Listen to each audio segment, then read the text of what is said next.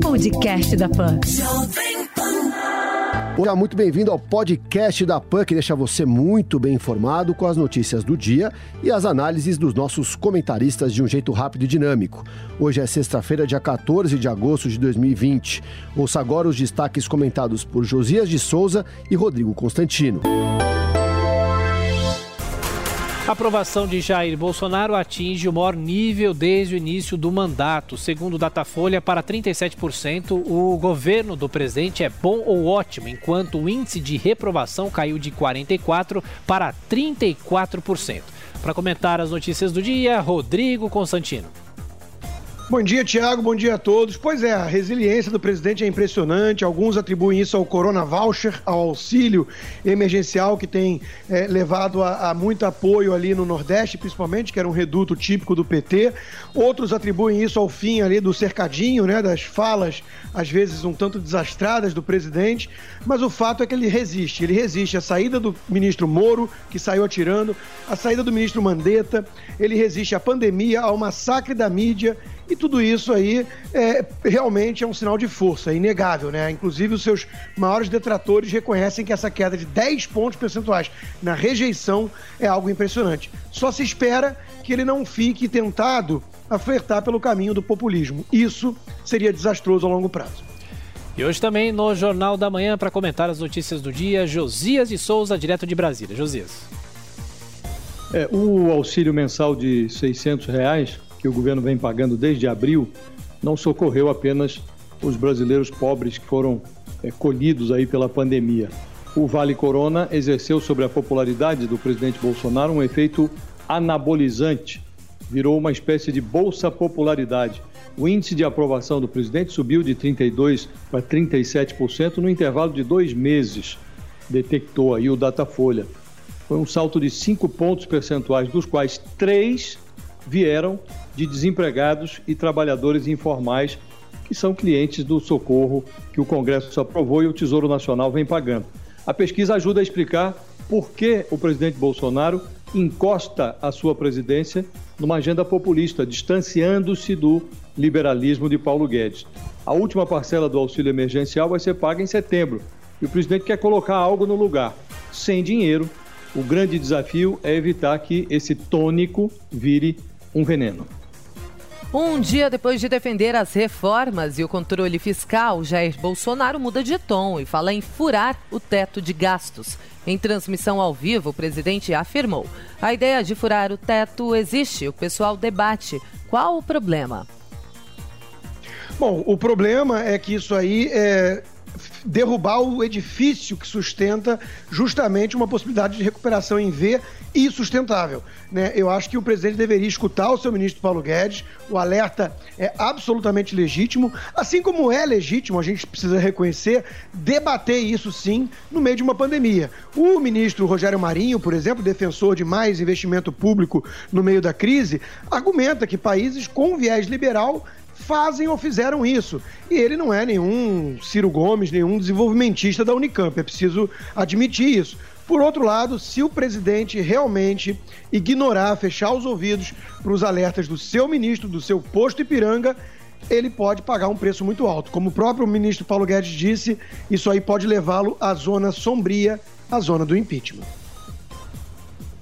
A disposição do presidente Bolsonaro de respeitar o teto de gasto é, diminui na proporção direta do crescimento da sua popularidade.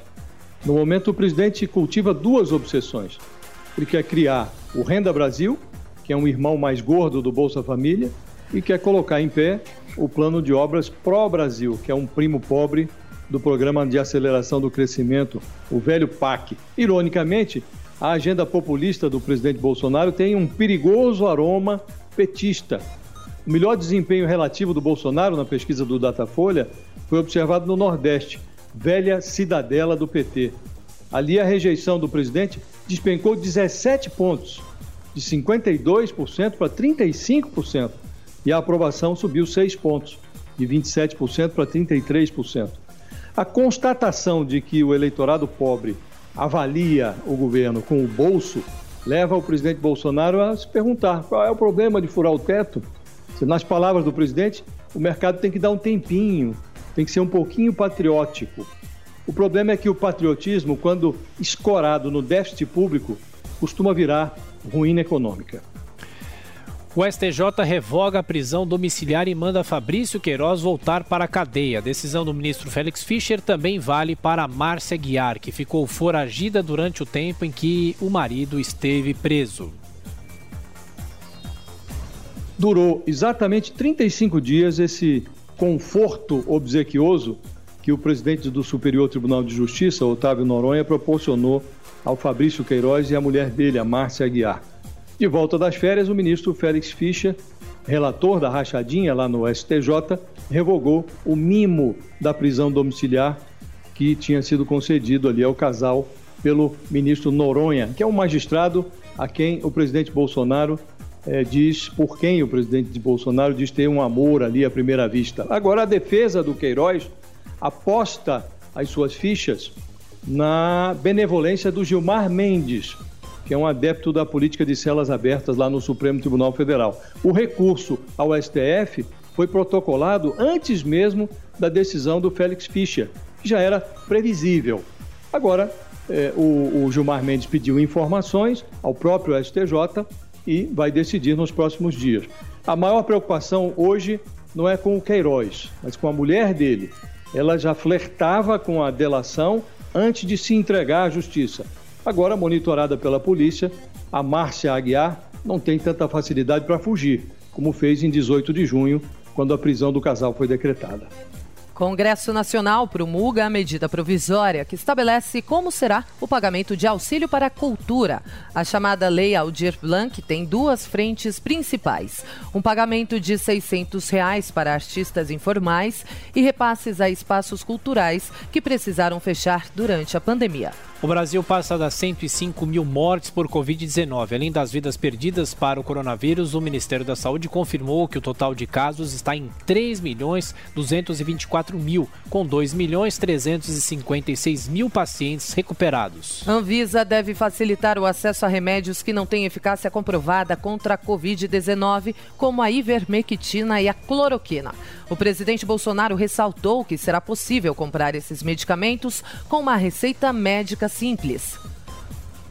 Olha, é, você liberar ou facilitar o acesso a remédios não tem nada a ver com ele ser ou não comprovado na eficácia do tratamento do coronavírus, e sim em relação aos seus efeitos colaterais, que nesses dois casos são muito pequenos e conhecidos. Um é um vermífugo que se toma com tranquilidade e o outro é um remédio que tem sete décadas na praça e as pessoas tomam de forma profilática quando vão para a região onde tem malária. Então, é, eu acho que a decisão da Anvisa se deve muito mais a esses fatores do que uma crença específica que o presidente ou vários especialistas possam ter em relação à eficácia ainda não comprovada no tratamento do Covid. CGU identifica 680 mil servidores públicos que estão recebendo auxílio emergencial de forma irregular. O prejuízo aos cofres públicos já passa de um bilhão de reais e o Ministério da Cidadania é quem deve bloquear os pagamentos e pedir as restituições dos valores. Governo de Belarus liberta mais de mil pessoas detidas em protestos contra a reeleição do presidente Alexander Lukashenko. Quase 7 mil manifestantes foram detidos nos últimos dias, a maioria na capital Minsk. No Brasileirão, São Paulo vence o Fortaleza por 1 a 0 no Morumbi. Já em Porto Alegre, o Internacional fez 2 a 0 no Santos, mesmo placar da vitória do Vasco sobre o Esporte. E na Liga dos Campeões da Europa, Leipzig surpreende, vence o Atlético de Madrid por 2 a 1 e vai encarar o PSG de Neymar na semifinal. Hoje é dia do confronto entre os campeões Barcelona e Bayern de Munique e amanhã jogam Manchester City e Lyon. Apesar da defesa do teto de gastos, o governo avança em acordo para tentar liberar 5 bilhões de reais para obras. No entanto, o presidente da Câmara, Rodrigo Maia, já alertou que a medida provisória do crédito extraordinário em elaboração pelo Planalto é inconstitucional. Na coreografia que foi montada para acalmar o Paulo Guedes e fazer pose para o mercado financeiro, Bolsonaro disse que quer responsabilidade fiscal, as privatizações e a reforma administrativa. Decorridos dois dias, não há nenhum vestígio de iniciativa para deslanchar a venda de estatais. A proposta de reforma da máquina do Estado continua na gaveta do presidente e não se fala em outra coisa senão no desejo de Bolsonaro de abrir uma frestazinha no teto de gastos para financiar obras. O desejo do presidente de investir é legítimo e necessário até, mas o dinheiro precisa vir da iniciativa privada, não do déficit público. Vai ser divertido acompanhar o Congresso elaborando o orçamento da União para 2021. O Centrão, que sempre se aliou ao Rodrigo Maia, recebe agora estímulos para ceder aos interesses e às conveniências do Bolsonaro. Vai ficando complicada a situação do ministro Paulo Guedes. Com demora na criação do partido Aliança pelo Brasil, Jair Bolsonaro cogita voltar para o PSL. Nesta quinta-feira, o presidente afirmou ainda que tem quatro convites para se filiar a outras siglas, entre elas o PTB de Roberto Jefferson. É, o presidente tem que manter as possibilidades todas na mesa, mas o que chama atenção disso, primeiro é a dificuldade de erguer um partido. Eu sei, eu acompanhei o nascimento, por exemplo, do Partido Novo. Em época de pandemia, isso é ainda mais difícil, porque você tem que coletar assinaturas e como é que você vai fazer isso com isolamento e tudo mais. Mas o segundo aspecto é que se ele acabar retornando ao PSL do Luciano Bivar, a pergunta que vai ficar no ar, inevitável, é por que tantas pontes foram implodidas nesse caminho todo. É óbvio que alguns ali se mostraram realmente um tanto traidores e, e passaram de apoiadores, daqueles que surfaram a onda bolsonarista para serem eleitos, a arqui-inimigos do presidente e do governo, que passaram a ser tratados como piores do que o PT. Né, para alguns ali. Então é óbvio que esses aí tinham que sair mesmo. Agora, outros pelo visto, não, né? Então, para que tanto conflito desnecessário? Essa é a pergunta que vai ficar no ar. Depois de tudo o que disseram um do outro na frente das crianças, a simples cogitação de uma reconciliação entre o Bolsonaro e a turma do PSL é um escárnio. Há 10 meses, o Bolsonaro se referiu ao Luciano Bivar, o dono do PSL, como um sujeito queimado. Disse na época: o PSL gasta é, 8 milhões por mês do fundo partidário é dinheiro público e todo mundo tem o direito de saber o que é feito com esse dinheiro. O Bolsonaro chamou isso de caixa preta do PSL. O deputado delegado Valdir, então líder do partido, respondeu que o Bolsonaro não tinha como falar do quintal alheio porque o quintal dele estava sujo. Lembrou que o primogênito, Flávio Bolsonaro, é investigado por suspeita de peculato e lavagem de dinheiro. Num cenário assim, os dois lados deveriam viver separados até que a morte os juntasse. A eventual reconciliação reforça a convicção de que a política é mesmo o território da farsa. Não se deve levar a sério, muito menos os seus atores. O STF determina que repasse de informações à BIM só deve ser feito se houver motivação e interesse público. Por nove votos a um, os ministros concordaram com o pedido para restringir a entrega ilimitada de dados para a Agência Brasileira de Inteligência.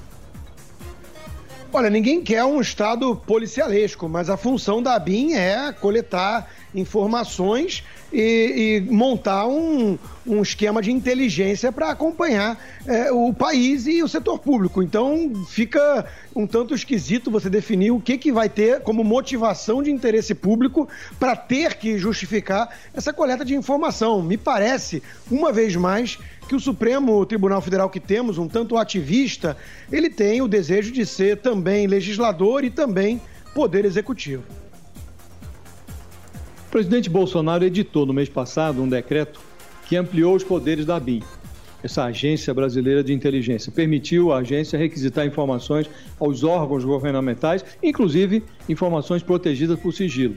Ficou no ar a impressão de que o governo flerta com a tentação de retornar aos tempos do SNI, aquele serviço de arapongagem que bisbilhotava brasileiros taxados de subversivos pela ditadura. Essa suspeita foi potencializada pela descoberta de que uma secretaria de inteligência do Ministério da Justiça elaborou um dossiê sobre mais de 500 servidores públicos.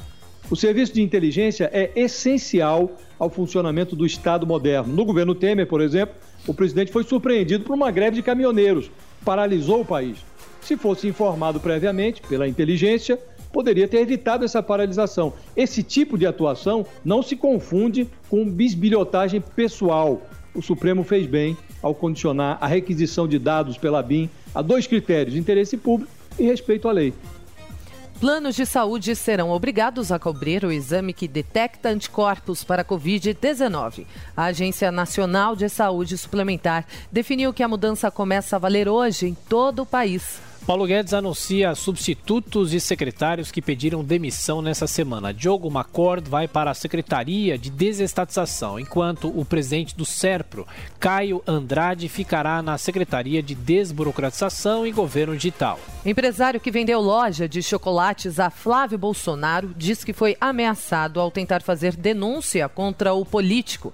Em depoimento, esse empresário afirmou que o senador fraudava notas fiscais da franquia em um shopping no Rio de Janeiro. Governo do Paraguai quer uma parte dos recursos que serão devolvidos por Dário Messer. Ao fechar o acordo de delação com a Lava Jato, o doleiro se comprometeu a pagar um bilhão de reais, sendo que parte desse dinheiro estaria no país vizinho. Após intermediação de Donald Trump, Israel e Emirados Árabes Unidos chegam a acordo para normalizar relações diplomáticas. Com o pacto, os israelenses assumiram o compromisso de suspender anexações no território da Cisjordânia mais um acordo histórico e que foi possível graças à articulação do presidente americano Donald Trump.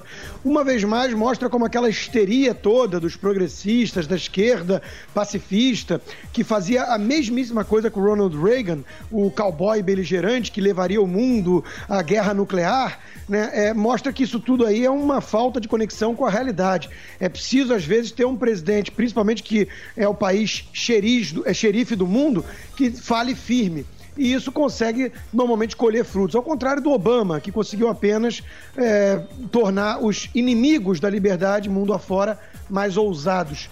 O presidente americano Donald Trump mereceria até mesmo um Nobel da Paz por isso.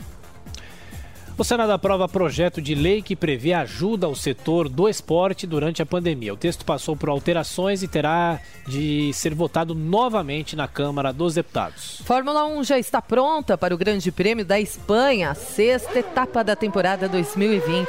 Hoje os carros voltam para a pista para a segunda sessão de treinos livres e amanhã definem o grid de largada na corrida que será disputada no domingo em Barcelona. Esse foi o podcast da PAN que deixou você muito bem informado com as notícias do dia e as análises dos nossos comentaristas de um jeito rápido e dinâmico. Podcast da PAN.